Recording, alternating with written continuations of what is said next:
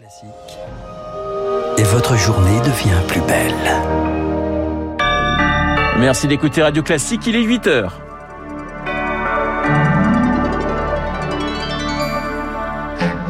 La matinale de Radio Classique avec Renaud Blanc. La bicyclette ou les baskets, tout sauf le métro ce matin si vous habitez à Paris. 8 lignes sur 14 sont fermées. Grève massive à la RATP. Nous serons avec les usagers dès le début de ce journal.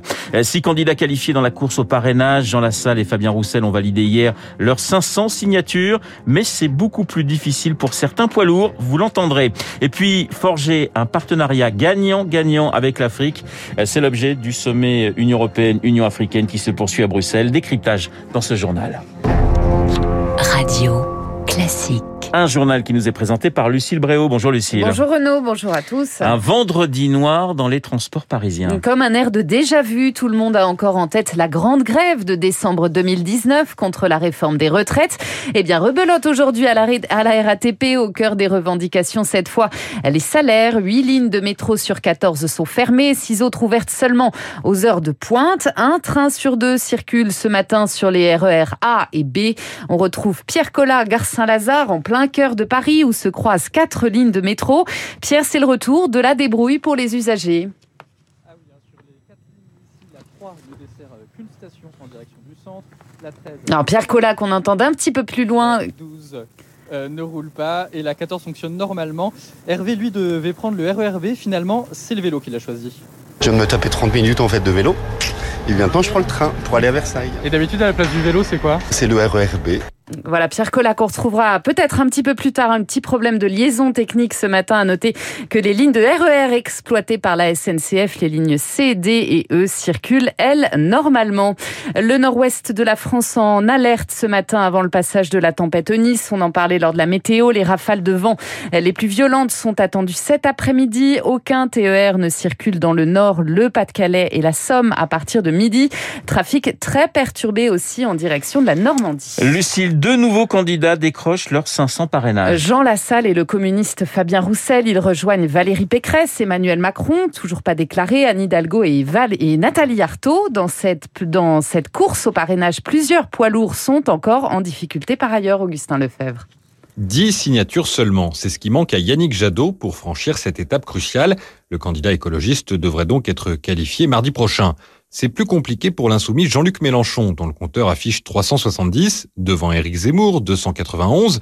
L'ex-polémiste s'est réjoui mardi d'avoir obtenu 500 promesses, mais pour que ces promesses se transforment en formulaires dûment remplis, il a annulé un déplacement à la Réunion prévu la semaine prochaine. Éric Zemmour reste à Paris et compte bien téléphoner au maire pour les convaincre. Le défi semble en revanche quasiment impossible pour Christiane Taubira. Avec 86 parrainages, elle doit en trouver 414 en deux semaines. Un membre de son équipe tente de se rassurer. De nombreuses initiatives mises en œuvre ces derniers jours ne sont pas encore visibles. Mais Marine Le Pen aussi est encore loin du compte, Augustin. 366 parrainages pour l'instant pour celle qui s'était qualifiée au second tour il y a 5 ans et qui est toujours bien placée cette année. 15% des intentions de vote selon notre baromètre Opinionway Care Partners. Mais la candidate du Rassemblement national ne parvient pas à franchir l'étape des signatures. Marine ne les a pas, s'alarme un cadre de sa campagne. Avec les promesses, on est à 430. Ce qui nous inquiète, c'est que ça stagne. La faute à l'arrivée d'Éric Zemmour dans la vie politique et aux craintes de certains élus. Une élimination, ça peut arriver, redoute ce même responsable. Pour éviter cela, François Bayrou a mis en place un collectif d'élus prêts à venir au secours des principaux candidats qui seraient en difficulté. Une centaine auraient déjà répondu.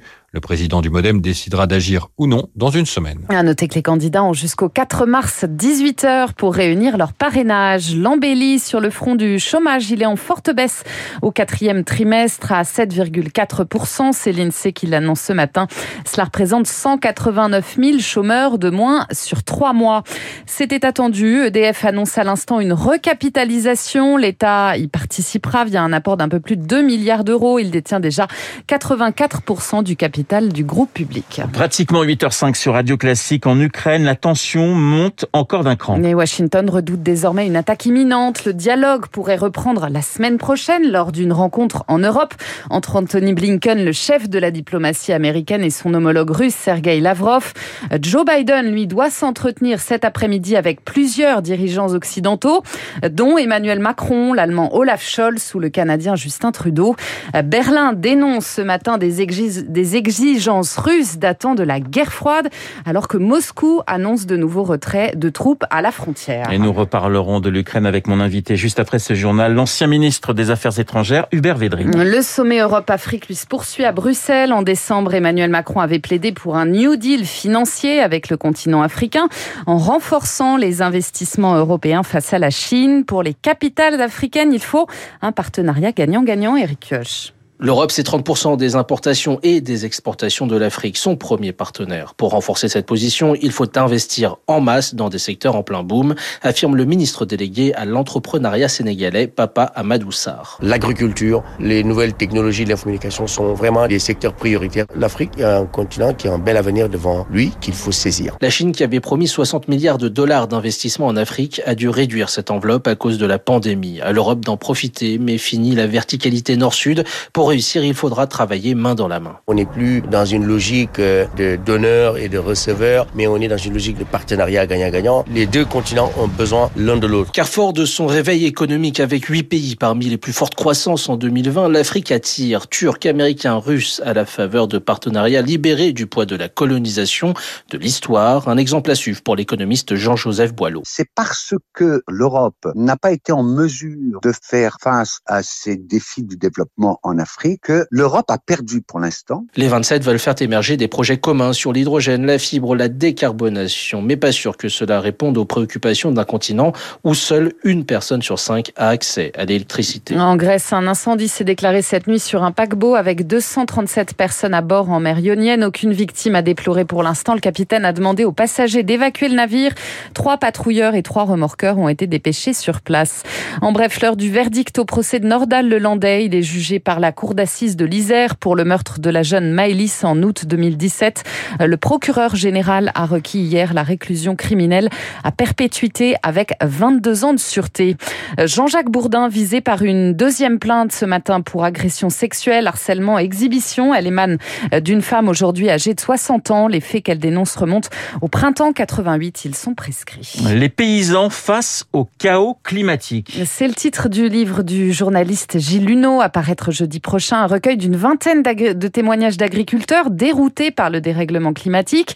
Parmi eux, Christophe Durand, il est éleveur bovin dans la Creuse. Il cultive aussi euh, du blé ou encore des graines de moutarde. Après plusieurs années avec des hivers trop doux, des étés trop chauds, trop pluvieux, trop secs, il a perdu tous ses repères. C'est absolument imprévisible. Ça fout en l'air euh, des schémas établis. Et donc, il n'y a rien de pire pour un producteur que de changer constamment. Les paysans comme moi sont extrêmement seul. Et si je n'avais pas ma famille autour de moi, cette diversité du climat, ce changement-là, peut expliquer un stress tel que certains agriculteurs lâchent prise. Il faut être un guerrier. Surtout ne pas attendre du reste de la société qu'on vienne vous sauver. Il faut toujours avoir une idée qui en pousse une autre, sinon on n'avance plus. Témoignage recueilli par Lauriane Tout-le-Monde et sa chronique. Trois minutes pour la planète à retrouver en longueur sur radioclassique.fr. Et puis une nouvelle chance de médaille pour l'équipe de France de biathlon aux Jeux Olympiques de Pékin. Quentin Fillon-Maillet tentera d'en décrocher une sixième lors de la Mass Start Homme à 10h. 15 km vincible et une grosse demi-heure d'effort en gros. La Mass Start féminine, elle, vient de commencer. En ski cross, en revanche, aucun Français qualifié ce matin pour la finale. Merci Lucie, Lucille Bréau pour le journal de 8 heures que nous retrouverons dans moins d'une heure pour un prochain point d'actualité. Dans un instant, l'édito politique de Guillaume Tabar et puis euh, mon invité, l'ancien ministre des Affaires étrangères Hubert Védrine qui publie euh, dans la collection bouquin une vision